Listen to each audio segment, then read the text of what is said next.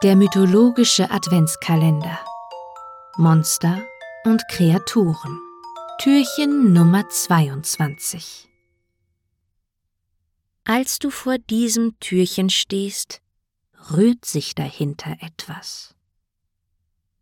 Mehr zum Spaß rufst du Hallo? Und dir antwortet eine menschliche Stimme mit dem gleichen Hallo? Nanu?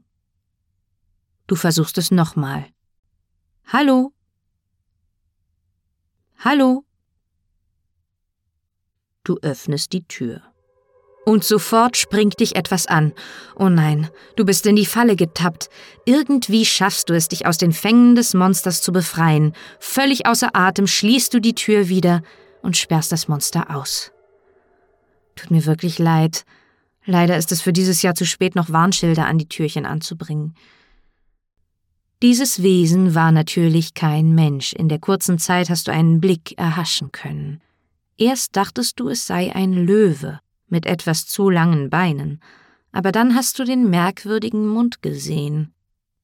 Na gut, ich löse auf. Dieses Monster war ein Leukrokotter.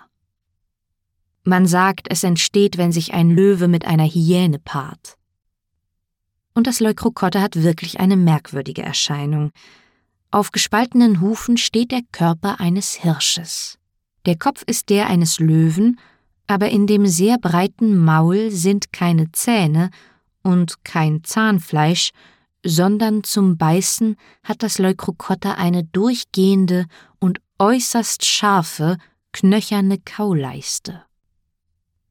Und es hat die gemeine Eigenschaft, die menschliche Stimme sehr gut nachahmen zu können. Das Leukokotter lebt in den Wäldern. Es versteckt sich gerne im Dickicht und wartet auf Menschen. Meistens handelt es sich dabei um Holzfäller. Das Leukokotter hört den Holzfällern zu, wie sie miteinander reden und sich gegenseitig ihre Namen zurufen. Dann ahmt es die Stimmen der Holzfäller nach. Es imitiert die menschliche Stimme in Perfektion und ruft selbst den Namen, den es gehört hat. Der Mann, der so gerufen wurde, nähert sich, um zu schauen, wer ihn ruft. Das Leukrokotter zieht sich etwas zurück und ruft erneut, der Mann folgt wieder der Stimme, und sobald das Leukrokotter ihn auf diese Weise weit genug von seinen Kollegen entfernt hat, springt es ihn an und frisst ihn auf. Du bist also noch mal glimpflich davongekommen. So ein Schreck. Und das so kurz vor Weihnachten. Ruh dich erst mal aus. Wir hören uns morgen.